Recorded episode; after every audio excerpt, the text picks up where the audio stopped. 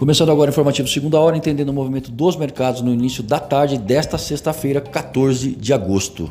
Dow Jones em alta nos Estados Unidos de 0,16%. Na Europa, o índice de Frankfurt encerrou em baixa de 0,71% e o Ibovespa operando em alta de 0,97%. O dólar em baixa externa de 0,25%, mas em alta de 0,6% por aqui.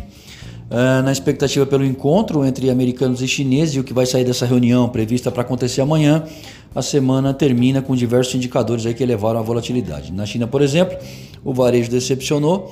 Na zona do euro, o PIB do segundo trimestre também não animou. E no Brasil, o sinalizador do PIB em junho mostrou aí um bom crescimento. Estamos falando do IBCBR.